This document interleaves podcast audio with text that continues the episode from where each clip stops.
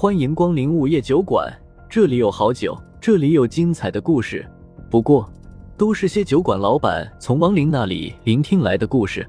午夜酒馆，作者黑酱标，由玲珑樱花雨制作播出。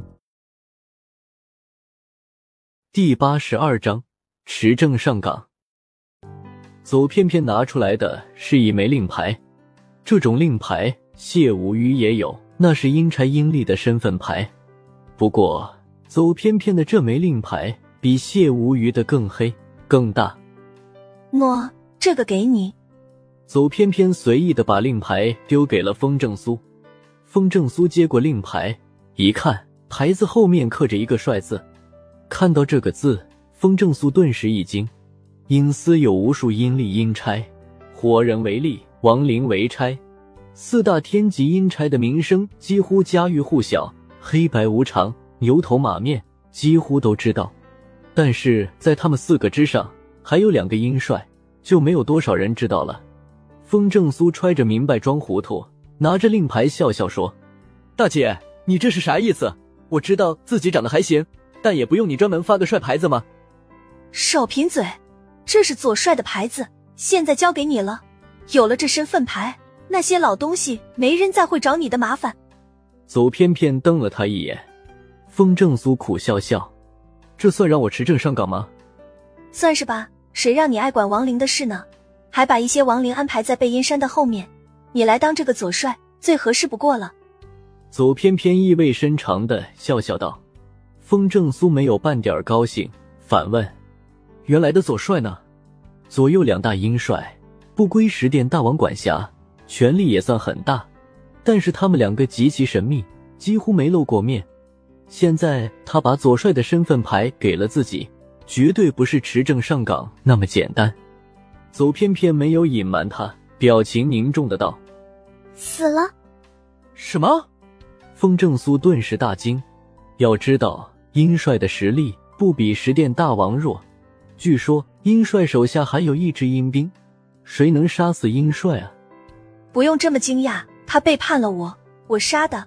找了好久都没有新的左帅合适人选，便宜你了。走偏偏淡淡的道。风正苏一阵的无语，苦笑道：“我可以不接受吗？”切，本王给的，你不要也得要。放心，我不会让你去下面。有了这身份牌，你就可以行使判官之力了。不正好让你名正言顺的做事了吗？不对本王感恩戴德就算了，你竟然还想拒绝！哼！走翩翩十分不满的道：“虽然这是实在话，但风正苏明白天上不会掉馅饼的道理。你让我做左帅，就没别的目的？你有别的选择吗？再说了，我又不会让你去干什么勾当，将在外，君命有所不受，你也知道。”走翩翩一副我吃定你了的表情。风正苏无奈的摇摇头，没有。顿了下，又说：“好吧，这左帅我当了。接受阴帅这个身份，确实利大于弊。起码以后再怎么处置亡灵，那些大佬就管不着了。总之，谁再说自己无视阴律，就把左帅的身份牌亮出来，老子在行使阴帅之力，有意见吗？他们只能乖乖的闭嘴。”走偏偏满意的笑笑，意味深长的道。这还差不多，以后那些音律无法惩罚的恶徒就交给你了。风正苏一愣，那八个被连环杀手用残忍的方式弄死的家伙，该不会是你干的吧？嘿嘿，我的手段怎么样？让他们自己变成自己的排泄物，这个想法是不是很天才？走偏偏又露出了一口小白牙的恶魔笑容，得意的道。风正苏竖起了大拇指，太天才了，亏你能想得出来。不知道有多少圣母要骂我呢？走偏偏冷哼道。风正苏摆摆手，不在意的说道：“理那些圣母做什么？是落不到他们头上。他们最喜欢对别人指手画脚了。”好了，赶紧订好契约，准备上任吧。以后你这小酒馆可就热闹了。走偏偏嘻嘻一笑，玩味的道。风正苏点点头，然后狠心咬了下舌尖，直接把血喷在了令牌上。下一刻，黑色的令牌便化作一道黑光，没入了他的胸口。紧接着，风正苏的胸前就出现了一个令牌纹身的图案，显露出了一个明显的“帅”字。看到这一幕，一旁的白三娘忍不住的打趣道：“老板，恭喜你成为官方认证的帅哥了。”嘿嘿，僵尸小姐姐，你不错。说真的，你要是真想快点变成人，就听我的，趁这家伙睡着的时候就骑了他，不行就下点药，保你达成心愿。走偏偏怪笑笑，指着风正苏对白三娘说道。白三娘一脸错愕，然后马上羞红了脸，低头不敢吱声了。走偏偏大笑：“我时间快到了，该走了。”风正苏连忙拱手：“恭送冥王大姐。”你就这么盼着我走啊？我还有事没说呢。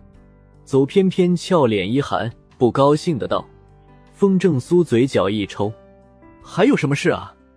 以后来酒馆的那些亡灵的故事，你要记下来。”然后烧给我，我在下面太无聊了，正好看看那些狗血故事解解闷。走偏偏一脸认真的道，风正苏赶紧答应，好，一定烧给你。另外，把这东西给小鱼儿吧，以后没人会再来找他的麻烦，你可要照顾好他。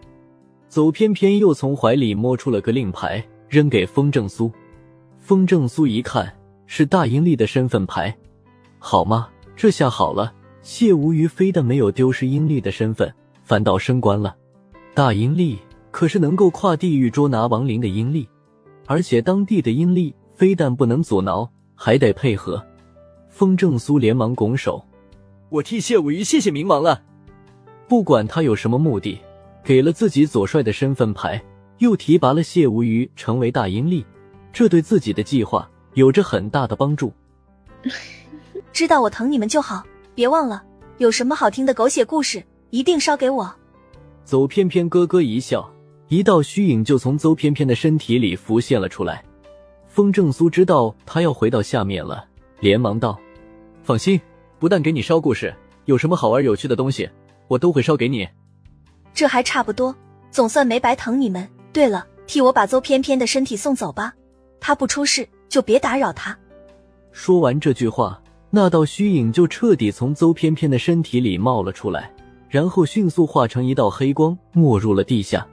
风正苏赶紧扶住邹偏偏的身体，然后趁着他还没醒，连夜将其送回了他住的地方。